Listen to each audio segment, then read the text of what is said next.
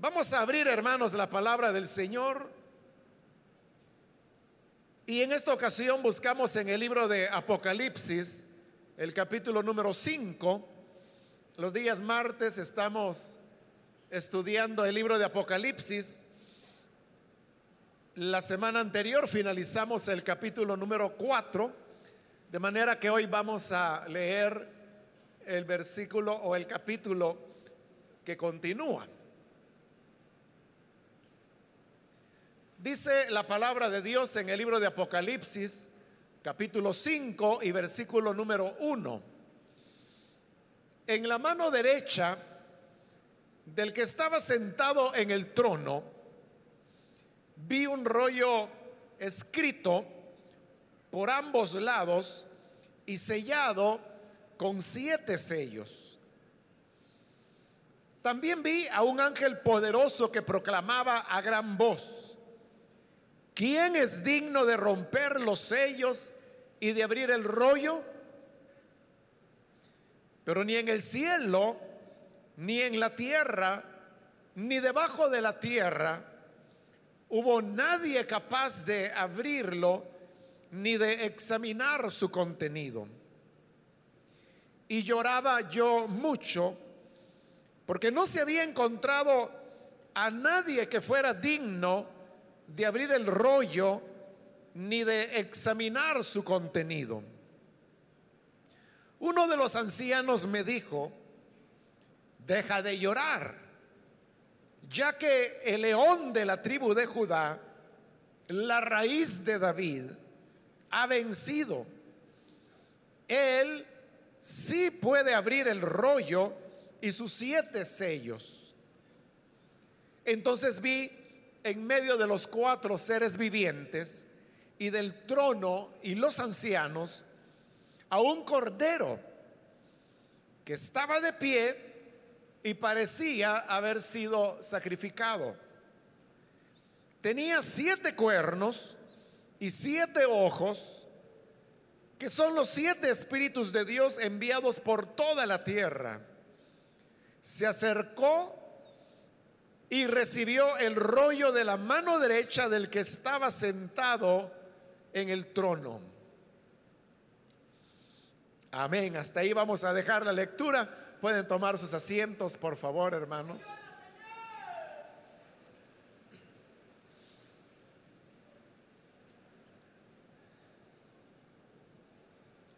Este día vamos a comenzar el estudio de este capítulo 5 y acá continúa la escena que Juan contempla cuando es levantado y a través de la puerta abierta en el cielo entra para ver lo que hay en el cielo mismo.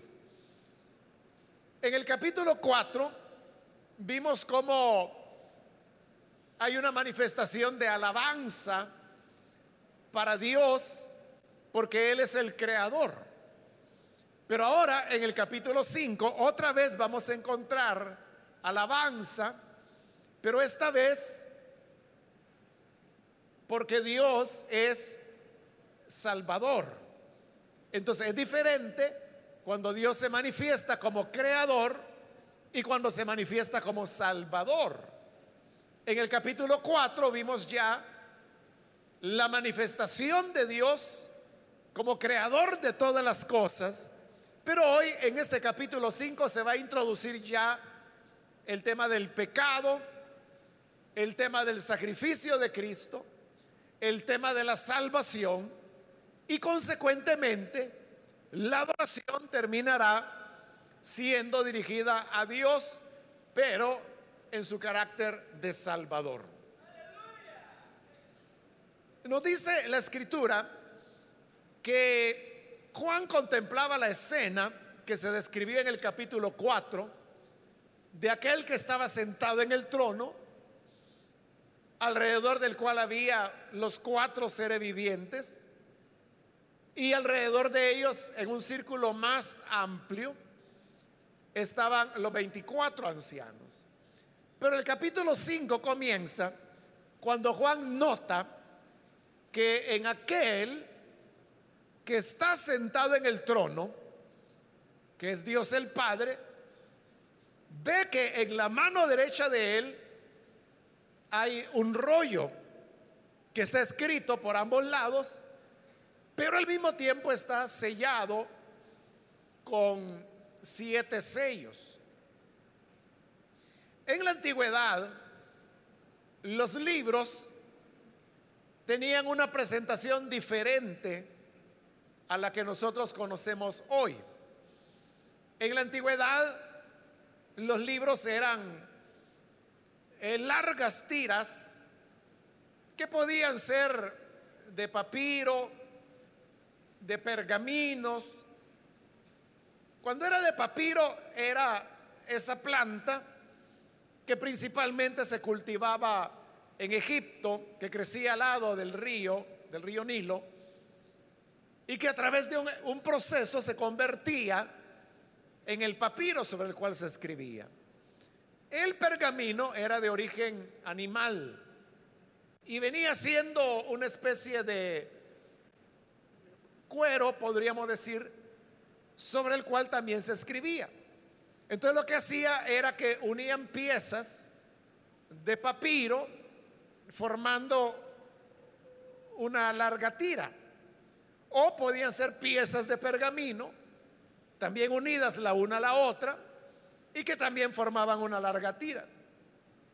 Entonces iban escribiendo en bloques, columnas de escritura, y de esa manera iban avanzando hasta que terminaban la tira. En el caso de este libro, se nos dice que estaba escrito por ambos lados. Es decir, que habían terminado de escribir un lado y luego le habían dado vuelta, ya sea al papiro o al pergamino, y habían comenzado a escribir por el lado contrario. Ahora, cuando un libro estaba ya terminado, como era una larga tira, era muy difícil de manipular o de trasladar de un lugar a otro. Entonces lo que acostumbraban era que de un extremo lo comenzaban a enrollar hasta que lograban enrollar toda la tira. Entonces lo que quedaba era un rollo.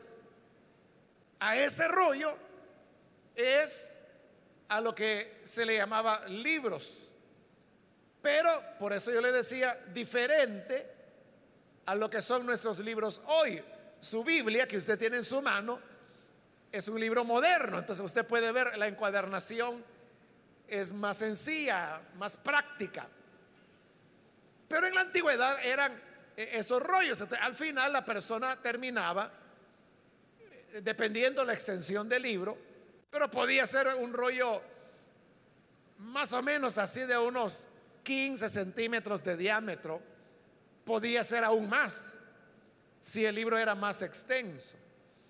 Entonces, para poderlo leer, lo que hacían era que iban desenrollándolo por un extremo e iban leyendo y luego iban enrollando del otro lado. Es decir, era como abrir el rollo, pero para leerlo había que ir desenrollando de un lado y enrollando del otro. Como ir pasando una cinta. Así era como ellos lo leían. Y cuando terminaban de leer, pues simplemente enrollaban y entonces ya era como dos rollos, aunque era uno en realidad, y lo guardaban donde ellos lo pudieran almacenar. este rollo estaba totalmente cerrado cuando el contenido de los libros era muy importante o de carácter oficial, la costumbre era que ese rollo se ataba con una cinta. Y sobre la cinta sobre el nudo se le colocaba, normalmente podía ser cera, sobre la cual colocaban un sello, y de esa manera el libro quedaba sellado y no podía ser abierto, sino solamente por la persona autorizada. Por ejemplo, los documentos oficiales que iban de un gobernador a otro, o de un gobernador al emperador, o del emperador a un general del ejército, como eran documentos privados, ahí le estoy hablando de correspondencia que podía ser pues una sola pieza de pergamino o de papiro, le enrollaban, pero la sellaban, la ataban y a esa atadura le ponían el sello, la cera y sobre la cera el sello. De cuando la cera se endurecía ya no se podía abrir. Y si lo abrían, cualquiera iba a notar que el sello había sido roto y por lo tanto la correspondencia estaba violada. el sello era la garantía que nadie había leído ese documento. Pero este libro que está en la mano derecha del que está sentado en el trono, que es Dios, no solamente tenía un sello, sino que dice que tenía siete sellos. Es decir, que estaba cerrado, bien cerrado, por siete ataduras alrededor del rollo, y cada una con su sello, lo cual hablaba que era un libro que no podía conocerse su contenido.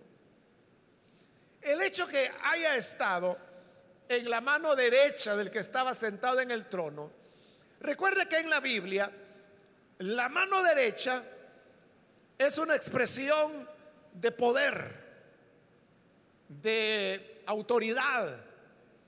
Entonces, si el libro estaba en la mano derecha de Dios, eso significaba que ese libro respondía a la autoridad y el poder de Dios.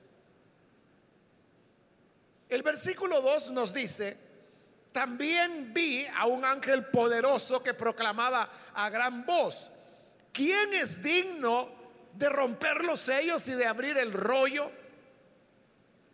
El ángel preguntaba, ¿quién es digno de romper los sellos que cerraban el rollo y poder ver lo que en el rollo estaba escrito?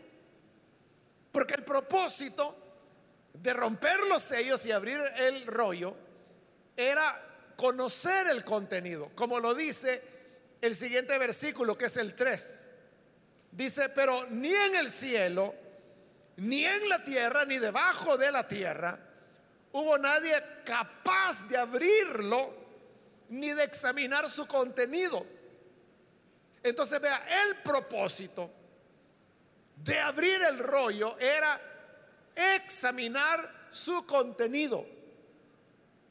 Y dice que no se halló nadie digno de poder hacer la acción de abrir el rollo, romper los sellos y examinar su contenido. ¿Qué es lo que hay escrito en el libro? El libro, hermanos, es, es la historia.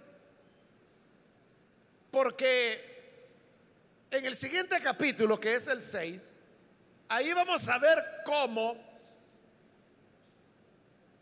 cada uno de los sellos comenzarán a ser rotos. Pero cada sello que se rompe desencadena hechos históricos que son los que van a ser narrados en este libro de Apocalipsis. Cuando se llega al séptimo sello, cuando este es roto, este a la vez desencadena las siete trompetas. Y cuando la séptima trompeta suena, eso desencadena las siete copas. Y con eso vamos a llegar prácticamente ya al final del libro de Apocalipsis. Entonces, ¿qué simboliza este rollo? Simboliza toda la historia que se iba a desarrollar. El hecho que el libro o rollo estuviera en la mano derecha de Dios significa que es Dios el que tiene el curso de los tiempos, de la historia, de todos los sucesos que rodean la vida de cada uno de nosotros como individuos, pero también rodean nuestra vida como iglesia, como ciudad, como país, como parte de la humanidad que vive en el planeta. Porque usted sabe que la historia abarca todos los ámbitos, abarca la humanidad, el país, el planeta, todos los acontecimientos forman lo que nosotros llamamos la historia. De la historia es la que está en la mano derecha del Padre, porque es su autoridad, es su poder el que determina todo lo que acontece en nuestras vidas y lo que no acontece tampoco. O sea, lo que no acontece, no acontece porque Él no lo puso dentro de nuestra historia. ¿Qué significa lo que el versículo 3 nos dice? Que ni en el cielo, ni en la tierra, ni debajo de la tierra hubo nadie capaz de abrir el libro ni de examinar su contenido. Examinar el contenido del libro sería examinar el sentido de la historia. Porque uno puede preguntarse, ¿cuál es el propósito de la historia? ¿O cuál es el propósito de la existencia humana? ¿Por qué estamos aquí? ¿Por qué usted existe? ¿De dónde viene? ¿Hacia dónde va? ¿Qué le espera la vida dentro de dos años, dentro de 20 o dentro de 40? Si es que vamos a llegar ahí. Eso es examinar el contenido del libro, hallar el sentido, el propósito de la existencia misma. Probablemente usted se haya preguntado más de alguna vez, ¿por qué mi vida es como es? Hay gente que dice, yo no veo ni una mía. A mí solo me ha tocado de golpe en golpe. Yo no sé qué es eso de una alegría. Porque hay personas que han tenido una vida de sufrimiento. Entonces se preguntan, ¿ese es el propósito de la vida? Nacer y venir a esta vida para sufrir. Y esa es la razón por la cual hay algunas personas que se han propuesto por ejemplo, yo no voy a tener hijos porque ¿para qué voy a traer a otro ser a sufrir así como me ha tocado a mí? Esa persona, hay personas así de esa manera, aceptan la idea de casarse pero no tener hijos. Algo otro dice, bueno, yo me voy a casar, pero hijos propios no voy a tener. Lo que vamos a hacer es que vamos a adoptar ¿Para qué vamos a traer otro niño si hay tantos niños necesitados? esas personas piensan así porque es la vivencia que han tenido y esa vivencia les puede llevar a preguntarse cuál es el propósito entonces de la vida. Igual el que nació enfermo o igual que el que durante su infancia o su juventud quizás vivió la vida feliz, pero de repente la vida cambió y vino el dolor y vino la tragedia y vino la pobreza, como le ocurrió a Job. Y cuando Job, después de tenerlo todo, se queda sin nada más que con una sarna, él mismo decía, ¿para qué nací? ¿Por qué no morí cuando me encontraba en el vientre de mi madre. Así yo hubiera ido a la oscuridad y no hubiera tenido que venir a sufrir a esta vida. O tal vez uno se pregunta, ¿por qué a mí me ocurrió tal o cual cosa. Si decimos que la historia está en las manos de Dios, entonces significa que Dios no hace nada jugando y tampoco ocurren las cosas por simple casualidad. El Señor Jesús dijo que ni siquiera un pajarillo cae a tierra sin que no sea la voluntad de Dios. Él dijo, aún los cabellos de vuestra cabeza están contados. De si Dios se preocupa, o por lo menos está enterado del número de nuestros cabellos, cómo Dios no estará enterado o no se interesará en las experiencias de dolor o en las experiencias dramáticas de sufrimiento que tarde o temprano tendremos que enfrentar y que nos llevan precisamente a hacernos la pregunta, ¿por qué ocurre lo que ocurre? Si somos cristianos, de una vez preguntamos, ¿qué es lo que Dios está persiguiendo con mi vida? ¿Qué será lo que Él quiere lograr en mí? Conocemos las promesas de la Biblia que dice, todas las cosas ayudan a bien a los que aman a Dios. Uno puede decir, bueno, esto que vivo de alguna manera redundará para mi bien.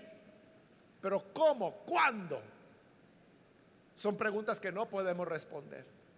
Todo eso está escrito en el libro de la historia, pero el ángel preguntaba, ¿quién es digno de leerlo? ¿Quién puede abrirlo y examinar su contenido? Porque examinando el contenido, yo puedo, hermano, comprender lo que el libro dice. Usted sabe que la Biblia es un libro también. Pero es un libro que no se entiende totalmente en la primera leída. Usted puede pasar décadas leyendo la Biblia. Y cada vez que la lea, usted irá profundizando y aprendiendo nuevas lecciones en la medida que, la lee. Mientras más la leemos, mejor la conocemos. Así es el libro de la historia. Hay que examinarlo para poderlo entender. Pero Juan de Patmos ve con tristeza que ni en el cielo, ni en la tierra, ni debajo de la tierra había nadie digno de abrir los sellos y de examinar y conocer el interior del libro. Es decir, de la historia, el sentido de la historia. Y eso nos habla del problema del pecado. ¿Por qué no había nadie digno? Porque la misma escritura dice, no hay justo ni aún uno. No hay justo ni aún uno. El pecado es el obstáculo para que el ser humano pueda entender el sentido del tiempo, de la historia, de los acontecimientos y de los tratos de Dios. Es el pecado el que nos impide examinar el contenido del libro. El pecado es el que nos bloquea. El pecado es el que acorta nuestro entendimiento y por eso es que no comprendemos. O sea, una persona puede decir, es que yo auténtica felicidad nunca la he experimentado en mi vida. Si no ha sido una cosa, ha sido otra. Y no entiende por qué no lo entiende porque el pecado ha dañado el universo, ha enturbiado nuestro entendimiento y no podemos examinar el libro. En esa situación se estaba y llenó de tal tristeza a Juan de Patmos que dice el versículo 4, y lloraba yo mucho porque no se había encontrado a nadie que fuera digno de abrir el rollo ni de examinar su contenido. Entonces Juan expresaba su dolor llorando y dice que lloraba mucho. Porque esas son las preguntas vitales de la vida y de la existencia. ¿Cuál es el propósito de la vida? ¿Cuál es el sentido de la historia? Uno sabe que la historia existe, uno sabe que el tiempo camina y uno supone que esa historia y ese tiempo tiene una finalidad. Para algún lugar va su vida. Le agrade o no le agrade, para bien o para mal, su vida lleva un destino. ¿Cuál es? Esa es otra cosa. O cómo se va a llegar a ese destino es lo que no sabemos. Y por eso Juan lloraba. Porque no le era posible al ser humano conocer el sentido de la historia, que es el sentido de la existencia. Mientras él lloraba, dice el versículo 5, que uno de los ancianos, uno de los 24 ancianos, le dijo, deja de llorar, que ya el león de la tribu de Judá, la raíz de David ha vencido. Él sí puede abrir el rollo y sus siete sellos. El anciano le da la buena noticia a Juan de Patmos que si hay alguien que ha vencido y le dice que el que ha vencido y puede abrir, tiene derecho a abrir el libro, es el león de la tribu de Judá. Sin duda que esa expresión fue tomada del libro de Génesis cuando Jacob está ya a punto de morir y comienza a bendecir a sus hijos.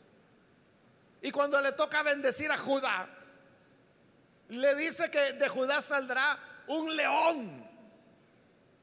Y nosotros sabemos que el Señor Jesús perteneció a la tribu de Judá. El león era un animal que en ciertas épocas del año en Israel aparecía por los caminos. Hasta de eso había cosecha de leones. Y aparecían porque tenían hambre, se atacaban. Eso hizo que en la imaginación o el entendimiento del israelita, el león fuese visto como símbolo de fortaleza, de autoridad, de fuerza. Entonces cuando Jacob bendice a Judá y le dice que será como un león, era una visión profética que un día el Hijo de Dios habría de nacer de la tribu de Judá. Por lo tanto, Él es llamado el león de la tribu de Judá. Porque Jesús es el que está lleno de autoridad, de fuerza, de poder como el león. Y él es el que ha vencido, el león de la tribu de Judá. Y luego añade, la raíz de David. La idea de la raíz viene, hermanos, de cuando un árbol es cortado. Como dice la escritura, que si un hombre es cortado, ahí se le acabó la vida. Pero usted puede cortar un árbol, pero queda la raíz. Y de esa raíz puede brotar de nuevo. Y puede volver a nacer. Esa es la raíz de David. Como que la familia de David, por los acontecimientos históricos que ahí en la misma Biblia lo podemos leer, es cortada, es destruida. La sucesión davídica en el trono se ve interrumpida. Porque la familia de David es cortada por el tronco. Pero de ese tronco vuelve a surgir la raíz. O como también lo dice Isaías, el renuevo vuelve a brotar. Y quien brotó es el Hijo de Dios. ¿Qué podemos encontrar en la raíz o renuevo? Lo que encontramos es la vida de resurrección. Lo que encontramos es la fuerza que vuelve a levantarse por sobre la muerte misma. Porque el árbol fue cortado, pero vuelve a brotar. Y al volver a brotar es símbolo de vida, de vitalidad. Entonces, eso es lo que se le ha dicho a Juan de Patmos. Mira, no llores, porque si se puede abrir el libro. Hay uno digno. ¿Y sabes quién es? El león de la tribu de Judá. La raíz de David, que hablaba de rey. Mira las figuras. León, que ya dijimos, fortaleza, autoridad la raíz de David, David el rey, te está hablando de un gobernante con autoridad que es la raíz de David. Las ideas que se están manejando son las ideas de vida, de poder, de fuerza, de autoridad. Eso es lo que se le ha dicho a Juan, que es un león, que es la raíz de David. Entonces Juan voltea a ver a este ser poderoso que es león, que es raíz. Y dice el versículo 6, entonces vi y en medio de los cuatro seres vivientes y del trono y los ancianos, un cordero. Mire qué extraño. Porque el anciano lo anunció como el león de la tribu de Judá. Y uno espera ver un león fuerte, grande, con su melena. Y cuando voltea a ver, un corderito. Lo anunció como la raíz de David. El descendiente del rey, del gobernador, del emperador. Alguien que tiene autoridad. Y cuando voltea a ver a ese heredero del poder y del trono, ¿qué ve? Un cordero. Y el cordero, usted sabe, es un animalito inofensivo, dócil. Entonces, ¿cómo es eso? Dijeron que era león y resulta que es cordero. Y eso no es todo.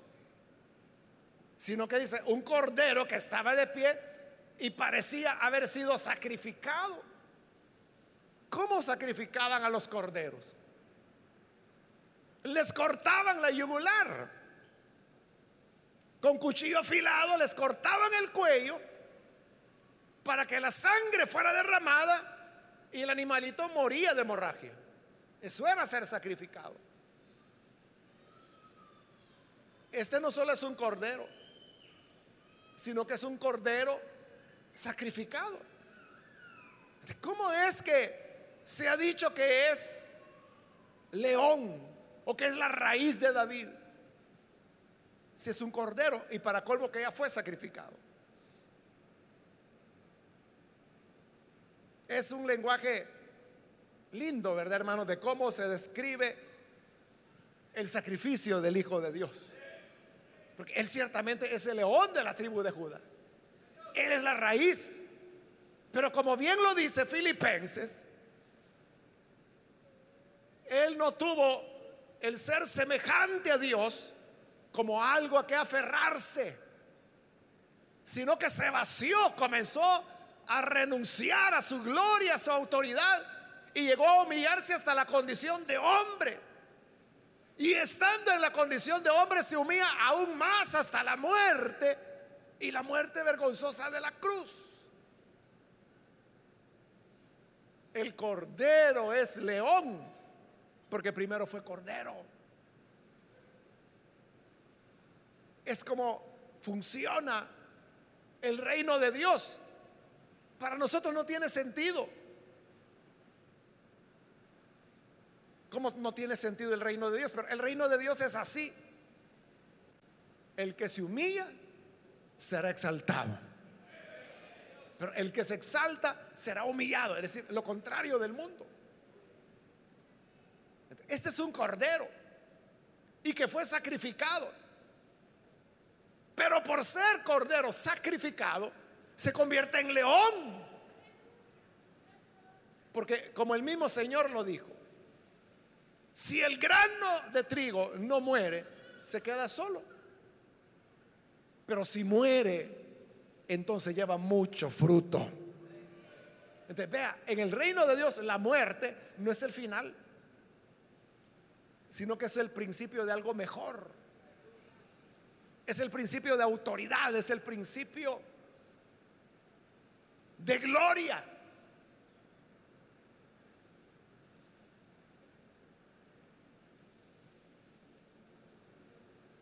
Por eso, también es contradictorio porque dice cordero sacrificado. Si yo le digo, fíjese que había un cordero sacrificado, ¿qué se va, qué va a pensar usted? En una oveja o cordero desangrado que le cortaron el cuello y que está muerto. Ese es un cordero sacrificado. Pero dice que estaba en pie. Entonces, ¿cómo es eso? Si lo sacrificaron, ¿cómo es que está en pie? Creo que el día de hoy, en algún lugar por ahí leí la noticia que la selección de fútbol de Irak, creo que era, que han tenido una mala racha, como que solo perdiendo han pasado. Entonces decía la noticia que lo que habían hecho es que habían sacrificado a una oveja para deshacer la mala racha. Y había la fotografía donde están los miembros del equipo con, con su equipo de futbolistas. Y está la oveja y la oveja está desangrada, está ahí tirada. Parece que es una calle o un parque, algo así. Esa es una oveja sacrificada, que le cortaron el cuello, que está ahí tirada en su propia sangre, muerta. Esa es una oveja sacrificada. Igual sería un cordero sacrificado. Pero este está en pie. Y está en pie en medio de los seres vivientes está en pie delante del que está sentado en el trono. Está en pie en medio de los 24 ancianos. Ya lo entendió, ¿verdad? Es el Hijo de Dios. En realidad ya lo vimos en el capítulo 1, cuando él dijo, he aquí, yo estuve muerto, pero ahora vivo. Él fue sacrificado. ¿Por qué se le ve como cordero sacrificado? Porque fue sacrificado. Como Zacarías dice, que verán las heridas en sus manos, verán al que traspasaron en la en el costado. Fue sacrificado, pero estará vivo. Igual que vivo lo vio Tomás. Y Jesús le dijo, mira, ven, dame tu dedo, ponlo aquí en las heridas de mi mano, dame tu mano, ponlo aquí en la herida de mi costado. Y mira que soy yo, no seas un incrédulo, sé creyente. Y Tomás no pudo hacer otra cosa más que ponerse de rodillas y decirle, Señor mío y Dios mío. Él estaba herido porque había sido muerto, pero estaba vivo, estaba resucitado. Por eso es que el cordero está en pie. Y por eso es que el cordero es león. Y por eso es que el cordero es la raíz de David. ¿Por qué fue sacrificado? Para pagar con su sangre nuestros pecados. Así es. Como lo dice el apóstol Pedro, el justo por los injustos. El que era sin pecado, Dios lo hizo pecado. Para que por su sacrificio, nosotros que estábamos lejanos, dice Pablo, seamos hechos cercanos a Dios. En otras palabras, ese problema del pecado que impedía entender el sentido de la vida o de la historia, ha sido resuelto por el sacrificio del Hijo de Dios.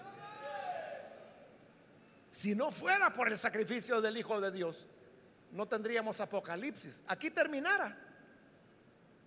Terminaría diciendo, y vi en la mano derecha el que estaba sentado un, un rollo sellado con siete sellos. Un ángel preguntó quién es digno y dijeron, no hay nadie digno. Y yo lloré y me quedé llorando. Amén. Ahí terminaría Apocalipsis. No habría manera que conociéramos lo escrito dentro del libro. Pero aparece el cordero sacrificado, que está en pie, y que es león, y que es la raíz de David. Porque Él derramó su sangre. Por eso le decía, en este capítulo 5 viene el tema de la adoración a Dios como Salvador. Porque en el 4 se nos habló de su obra de creación. Pero aquí en el 5 se nos está hablando de su obra de salvación.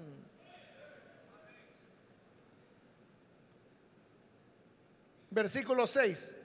Entonces vi, perdón, eso ya lo leímos. Bueno, leámoslo, versículo 6. Vi en medio de los cuatro seres vivientes y del trono y los ancianos a un cordero que estaba de pie y parecía haber sido sacrificado. Tenía siete cuernos y siete ojos, que son los siete espíritus de Dios enviados por toda la tierra. era un cordero, pero se nos dice que tenía siete cuernos. El cuerno, como lo vamos a ver, bueno, lo podemos ver en Daniel, pero también lo vamos a ver en este libro de Apocalipsis. Que el cuerno lo que simboliza es autoridad. Normalmente es un reino o puede ser un gobernador. Entonces el cordero tenía siete cuernos. Y recuerde que el número siete en la Biblia también tiene un sentido. El 7 nos habla de plenitud, de totalidad. Si el cordero tenía siete cuernos y el cuerno simboliza autoridad o poder, entonces significa que el cordero tenía todo poder. Es lo que él dijo cuando resucitó. Todo poder me es dado en el cielo y en la tierra. Él tiene todo poder. Por eso son siete cuernos. Y dice que también tenía siete ojos. Los ojos, usted sabe que es lo que nos permite percibir y adquirir conocimiento. De los siete ojos, otra vez el número siete habla de totalidad o plenitud. Es decir, el Cordero lo conoce todo, lo sabe todo. Y añade que los, esos siete ojos son los siete espíritus de Dios que están sobre la tierra. Entonces, ¿cómo es que el Cordero lo sabe todo? Porque el Espíritu está en todo lugar. Y como lo dice Corintios, primera de Corintios, nadie conoce las cosas de Dios sino el Espíritu de Dios. Porque es tan íntimo el Espíritu de Dios con el Padre que conoce, tiene el conocimiento de Dios. Igual el Cordero. todo poder lo tiene Él. vea lo que ocurre ahora. Versículo 7. Se acercó el Cordero al que estaba sentado en el trono y recibió el rollo de la mano derecha del que estaba sentado en el trono. Es decir, Dios, que es el que está sentado en el trono, le entrega el rollo del libro. Pero no, no le dice el que está sentado en el trono, no, no, no, no, este, este libro no, este, no. Si es el Cordero, se lo da, porque Él es digno porque Él murió y fue resucitado. Y por lo tanto conquistó todo poder, toda autoridad, todo conocimiento. Él es digno de abrir los sellos y es lo que va a hacer. Y porque Él abre los, los sellos y lee el libro, es que nosotros vamos a ver la historia y el fin de la historia a través del libro de Apocalipsis. Llevando esto, hermanos, a la aplicación de nuestra vida diaria, podemos decir a la pregunta que nos hacíamos, ¿cuál es el propósito de la vida? ¿O por qué me ocurre lo que me ocurre? O alguien podrá decir, yo en la vida amor yo nunca he experimentado. Yo no sé qué es eso. Yo solo sé de desprecios y de rechazo. ¿Por qué? A través de Cristo, que fue sacrificado pero que está en pie, vive, podemos llegar a entender los propósitos de Dios, el sentido de la vida, el sentido de la historia. ¿Por qué sucede lo que sucede? ¿O por qué sucedió lo que sucedió? Y aún Apocalipsis nos mostrará el fin de la historia, se nos va a anticipar, nos va a contar el final de todas las cosas. El ser humano adquiere el sentido de su vida solamente cuando tiene un encuentro con el Cristo que resucitó, con el león de Judá, con la raíz de David. Entonces, si tú tienes preguntas sin responder, preguntas que te haces sobre la existencia, sobre la vida, ¿por qué ocurrió esto o por qué no sucedió lo otro? Si yo no tenía mala intención, pero nunca se me concedió. Las respuestas están en Cristo Jesús. Cree en Él. Y creyendo en Jesús no solo tendrás el perdón de pecados, sino que entenderás el sentido de las cosas. Porque el que murió pero está en pie es digno de abrir el libro, de abrir los sellos y de mostrarnos el contenido del libro. Vamos a orar, vamos a cerrar nuestros ojos.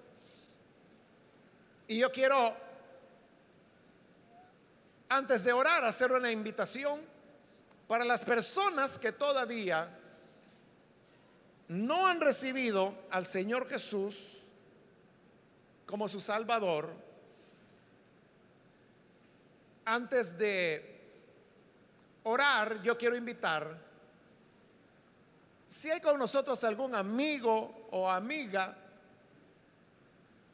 que todavía no recibe al Hijo de Dios, y usted es una persona como la hemos descrito, que tiene preguntas, quisiera saber a través de Cristo, es que el que está sentado en el trono permite que el libro sea abierto.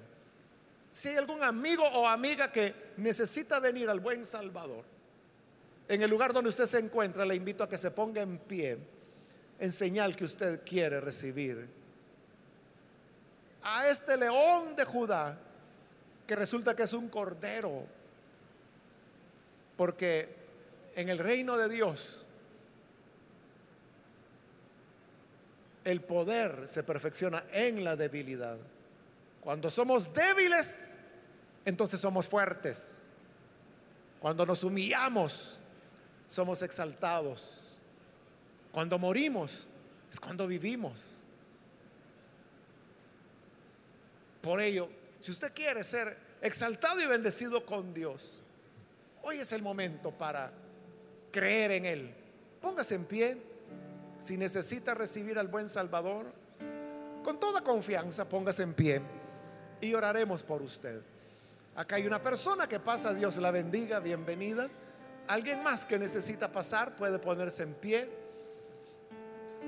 Venga si hay alguna otra persona Hoy es cuando la puerta está abierta para que usted venga y reciba la vida de Dios.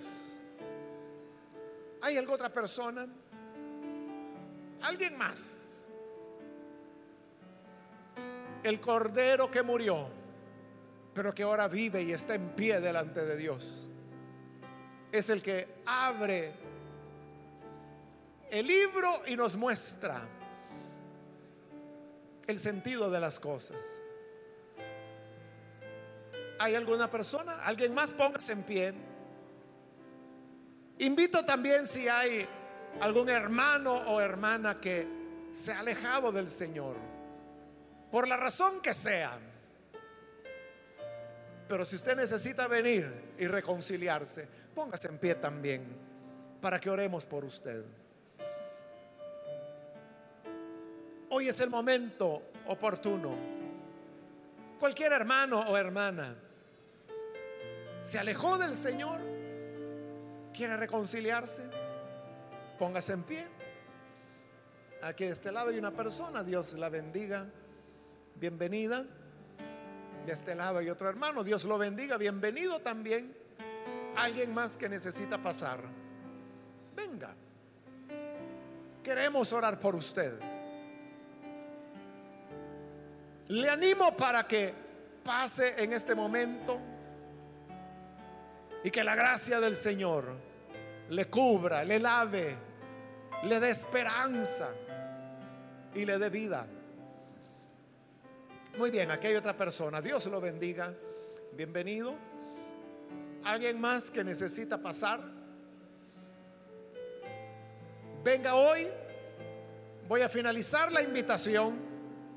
Pero si hay alguien más que por primera vez necesita venir al Hijo de Dios o reconciliarse, póngase en pie y oraremos por usted. ¿Hay alguna persona?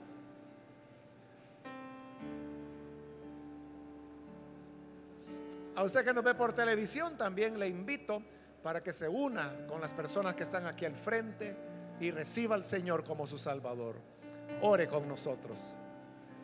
Padre, te damos las gracias por cada persona que está aquí en este lugar, como también aquellos que a través de televisión, de radio, de internet están abriendo sus corazones para creer a tu palabra. Señor, tú que eres grande en poder hacedor de maravillas. Tú, Señor, que haces cosas extraordinarias. Te pedimos, Padre, que cambies a estas personas. Y tú que tienes la autoridad, el poder para abrir los siete sellos y examinar el contenido del libro que muestres a cada uno tus designios, tus propósitos, pues sabemos que nada ocurre en la vida por casualidad y no hay nada que suceda en la ciudad que tú no hayas ordenado. Por eso, Padre, hoy te exaltamos, te bendecimos, te damos honor, pues tú vives por siempre y siempre. A ti sea gloria hoy y por la eternidad. Amén y amén. Amén, gloria a Dios.